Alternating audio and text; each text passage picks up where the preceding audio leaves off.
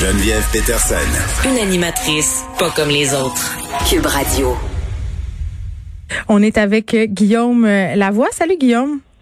Allô, comment ça va? Écoute, ça va très bien. On continue à suivre euh, cette saga entourant le futur ex-président américain qui est devenu hier le premier président des États-Unis, mis en accusation deux fois dans un processus de destitution. Deux fois comme si une, c'était pas assez. Puis là, on dit euh, jamais 203, mais ça pourra pas arriver. Non, là, ce serait, franchement, là, mais avec Trump, on a tellement dit deux fois, non, ceci est pas possible. ça. Mais là, je vais peut-être me risquer, là, je pense que là, on aura fait le tour. et, et on va voir, là, il reste quand même une semaine. Mais c'était assez fascinant. Après le vote au Congrès, on s'attendait normalement à ce qui est exactement comme dans le film dans lequel il avait joué il y a un an. Hmm. Trump va sortir, va dire que c'est une vendetta contre lui, etc. Là, c'était le silence radio chez lui et à peu près tout le monde autour de lui. Il a fait une vidéo dans laquelle il disait à quel point il était contre la violence et tout. Et je vous dirais que ça en a probablement choqué plus qu'autre chose. Plusieurs disaient c'était gentil. On aurait dû entendre ça depuis quatre ans. On aurait surtout dû entendre ça mercredi dernier. C'était le jour là, des, de l'insurrection. D'ailleurs, il va y avoir trois mercredis assez extraordinaires. hein. Insurrection, sept jours plus tard, accusation, sept jours plus tard, inauguration. Alors voilà notre triptyque. Là. On va avoir des gros euh, mercredis, mais tu sais, d'un point de vue stratégique, Trump n'a pas euh, ben ben le choix euh, d'agir comme il le fait en ce moment, surtout que euh, ses entreprises sont menacées en ce moment. Il va tout perdre là, si ça continue. Ben, c'est ça qui est assez fascinant. En plus, bon, là, il y a, ça prend 17 sénateurs républicains pour le condamner, parce qu'on sait qu'on aura, ça prend le deux tiers. Alors, on a nos 50 démocrates, Mm. le deux tiers de 100, c'est 67. Il n'y a rien de ça qui va arriver tout de suite. Mais là, même si Trump se pardonnait lui-même, euh, et qu'il soit condamné ou pas, euh, là, Trump va vivre qu'est-ce que, quand il va redevenir un citoyen ordinaire, ça peut être le festival des poursuites judiciaires. D'abord, il y, a le, il y a le code criminel dans les États. On sait qu'en l'État de New York et même en Géorgie, il y a des codes criminels où Trump aurait peut-être euh, posé des gestes qui amèneraient des accusations. Mais même s'il se pardonnait lui-même, ça, ça protège du droit criminel fédéral, mais pas du droit civil. Alors, je vous donne un cas là, que j'invente, mais il peut tout à fait se matérialiser. Imaginons qu'il y a des commerçants à Washington qui, à cause de l'émeute, l'insurrection, ont eu leur vitrine brisée. Ben, ils pourraient poursuivre au civil Donald Trump pour, à cause de votre incitation à l'émeute, Ben oui. causer des dommages. Puis Alors, là- ça veut pas dire qu'il va être condamné pour ça, mais ça veut dire qu'il va y avoir beaucoup de dédales judiciaires là, pour M. Trump dans un avenir assez rapproché. Là. Oui, parce qu'il a fait un discours d'appel au calme, mais beaucoup trop tard. Beaucoup disaient trop peu, trop tard. C'est un peu comme le pyromane qui se trouve un casse de pompier dans le fond d'un casier. Là. C'est- Ben, moi, je disais- C'est joli pour la photo, mais personne n'y croit. Là. Je disais sur, Twitter la semaine dernière euh, euh, que Trump avait mis le feu à la Maison-Blanche et c'était maintenant lui qui appelait les pompiers. C'était assez ironique. un peu ça. Moi, je dis toujours, allez relire magnifique euh, histoire Frankenstein. On a créé une bête et à un moment donné, son, son pouvoir finit par nous échapper, puis ça se retourne contre nous. C'est un peu ça qui est en train de se passer pour M. Trump, mais surtout pour le Parti républicain, qui là a tellement profité d'une base complètement disjonctée qui est en train d'en payer un prix très, très élevé. Là. Hum. Et, et il n'a rien dit euh, sur la victoire euh, de Joe Biden. Et par ailleurs, euh, dans la tradition américaine, l'ancien président laisse une lettre au prochain. Qu'est-ce qui va se passer? Je serais curieuse de lire le contenu de la lettre s'il y en a une. Il faudra voir. C'est jamais, on- enfin, on le sait pas. On sait que c'était une tradition qui existait. On a vu quelques lettres euh, de président. La plus célèbre et, et la plus touchante et la plus extraordinaire, c'est George Bush père, qui est exactement dans le cas qu'on est là, là. George Bush père se présente pour un deuxième mandat et il perd. Et en plus, il perd contre un petit gouverneur de l'Arkansas qui n'aurait jamais dû pouvoir même être compétitif, une espèce de, alignement parfait des étoiles, et Bill Clinton gagne. Et la lettre qui tient sur une page, là, manuscrite, dit en gros, euh, vous êtes mon président. Puis je vais tout faire, puis je vais prier pour vous, puis il faut que vous soyez capable d'avoir du succès parce que votre succès, c'est le succès du pays. On n'est pas là, là, avec Trump, du tout, là. Alors, on verra s'il laisse une lettre. peut-être que ça dira, s'il vous plaît, faites donc comme Gérald Ford, puis euh, donnez le pardon à celui qui vient d'avant. Mais là-dessus, Biden le dit, ben non. pas juste une fois, je ne le pardonnerai pas. Il va laisser une carte cadeau au McDonald's. Euh, dix républicains ont voté contre Trump? Oui, et, ça, ça nous montre qu'il y a quand même eu un glissement. Il n'est pas énorme. Bon, ils sont à peu près 200, les républicains. À la Chambre, ils sont 435. il y a une majorité de démocrates puis ça prend 218 ou 217 pour condamner, mais il y a quand même à peu près 200 républicains là. Et il y a 200 républicains qui ont voté contre la mise en accusation de M. Trump. Donc, c'est quand même assez énorme là, comme marge de manœuvre. Mais il y en a quand même 10 qui ont voté pour le mettre en accusation et il y en avait zéro il y a un an qui avait voté contre Donald Trump. Donc, il y a mm. un petit glissement. Parmi eux, on en, on en jasait hier, il y a Lee Cheney, là, la fille de l'autre, qui, elle, est numéro 3. Qu'est-ce que ça veut dire, ça? Ben, c'est un peu comme dans nos caucus à nous, là, ben, il y a un président du caucus, il y a un whip, il y a des fonctions parlementaires.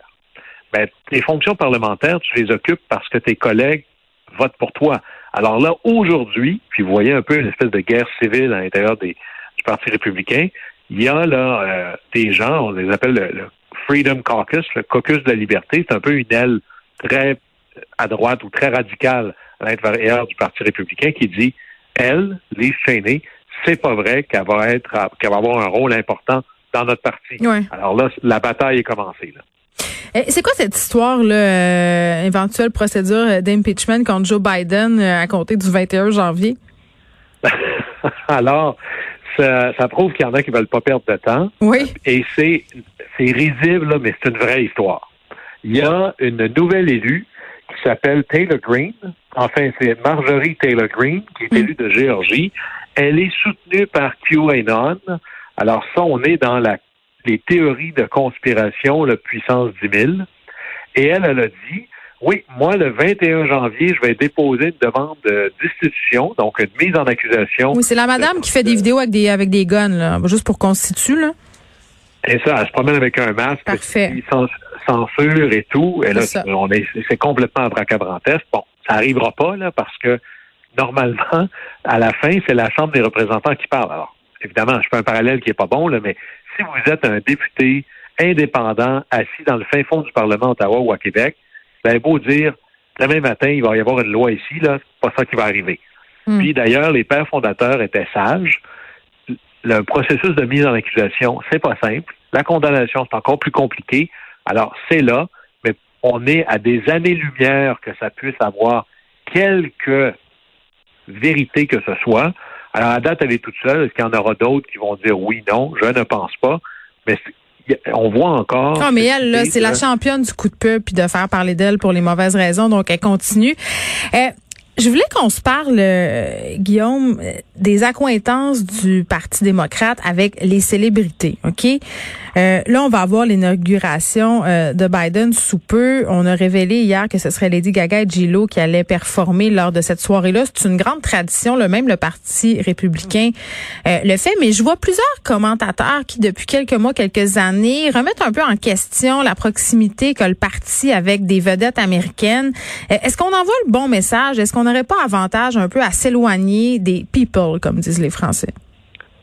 Ah, mais ça, c'est, c'est toujours ça. Euh, d'ailleurs, le chien d'une certaine droite, euh, vous entendez souvent, là, euh, au Parti républicain, des gens hurler contre Hollywood. Parce que, un, il y a beaucoup, beaucoup, beaucoup d'argent là. C'est pas un hasard que, dans, même dans le temps d'Obama, expliquez-moi pourquoi il faisait ses soirées de financement à Hollywood plutôt qu'en banlieue de Washington. Ben, c'est parce qu'en banlieue de Washington, il n'y a pas de scène. Hmm. L'argent, à coût de millions, ça se ramasse avec des producteurs, des artistes, on se fait prendre en photo. Il y a un peu de glamour là-dedans. Mais ça a déjà été la même chose quand, euh, par exemple, quand c'était Reagan, euh, vous aviez Michael Jackson qui allait se faire prendre en photo à la Maison-Blanche. Euh, Nat King Cole a déjà été, lui c'était Kennedy, mais James Brown, le gars qui est branché sur le 220, là, hmm. lui était au parti d'inauguration de Nixon. Les Beach Boys étaient là pour Reagan. Alors, depuis toujours, tout le monde veut se coller sur soit le pouvoir, soit la célébrité, soit l'argent. Alors, faut pas se surprendre qu'il y ait une espèce de d'espèce d'accointance entre l'espèce de pouvoir cool à gauche et puis c'est un classique que les artistes sont toujours un peu plus à gauche.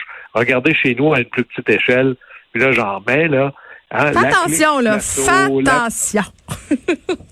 Vous avez les mêmes accointances, là. Ben hein, oui. Qui prend des cafés avec ben c'est ben, vrai. Puis en même temps, l'argent vraiment dans le cadre politique. Non, puis en même temps, euh, Guillaume, je me dis si l'un des défis euh, du Parti démocrate, des démocrates, pardon, euh, c'est de rejoindre en quelque sorte le peuple. Je trouve que ça peut un peu leur mordre le derrière de s'acoquiner comme ça avec des gens, des multimillionnaires qui ont l'air élitistes. Tu sais, dans, dans l'optique, les gens là, peut-être qu'il y aurait avantage. En tout cas, je sais pas. le Parti républicain fait appel à des vedettes du country. Peut-être je rebrasserais des idées si on veut aller chercher euh, un électorat ben, plus populaire. Est dans son écosystème. Ben oui, t'as raison. Par exemple, les vedettes du NASCAR, c'est beaucoup plus proche des républicains parce que c'est les républicains qui vont au NASCAR. Hmm. Hein, c'est un peu la blague, là. Si vous aimez le NASCAR, vous votez républicain. Si vous, buvez du café latte avec la cannelle, vous votez démocrate. Alors, évidemment, c'est une espèce de blague pour comprendre les patterns électoraux, mais c'est à hmm. peu près pareil. Alors, euh, il y, a, vraiment là, chaque électorat a ses patterns et vous voyez un peu là, qui s'acoquine avec qui. Mais ce genre de, côté célébrité et autres, puis là, ben, il y a un mythe. Là. C'est comme si les conservateurs, vu qu'on les voit moins, étaient moins riches. Euh, ils sont juste rejets. Ils sont juste rejets. tout le monde veut être cool. Mais regardez, qu'est-ce qu'il y a en commun entre, je sais pas moi, George Clooney puis le gars qui travaille euh, sur la chaîne de montage chez GM, pas grand-chose. Alors, à un moment donné... Ils boivent euh, du Nespresso. c'est la seule point commun. mais c'est vrai que cette idée de associer l'argent, la célébrité et le pouvoir économique a permis de créer le narratif que les élites, c'est pas nous, ça. Puis vous l'avez autant à gauche, chez des Alexandria euh, Ocasio-Cortez, chez les Bernie Sanders, c'est la même affaire à droite avec Trump et le mouvement de rebellons-nous contre les élites. Et hmm. c'est ça qui nourrit cette idée de la conspiration. C'est comme si les élites, pensez-vous que les élites attendent en ligne à l'urgence? Pensez-vous que les élites là, ont de la misère avec leurs impôts? Ben non, ils appellent leur ami. Ben, c'est vrai. Ils appellent leur ami qui est le président. Alors, c'est un narratif qui joue, mais à la fin, c'est parce que ça prend de l'argent. J'ai un film à vous recommander, Bullworth. À partir, si vous voulez que les politiciens arrêtent de vous mentir, donnez-leur du temps d'antenne gratuit. Et ça, ça changerait la politique vraiment. Guillaume Lavoie, merci. On te retrouve lundi. Oui, au plaisir. Bon revoir.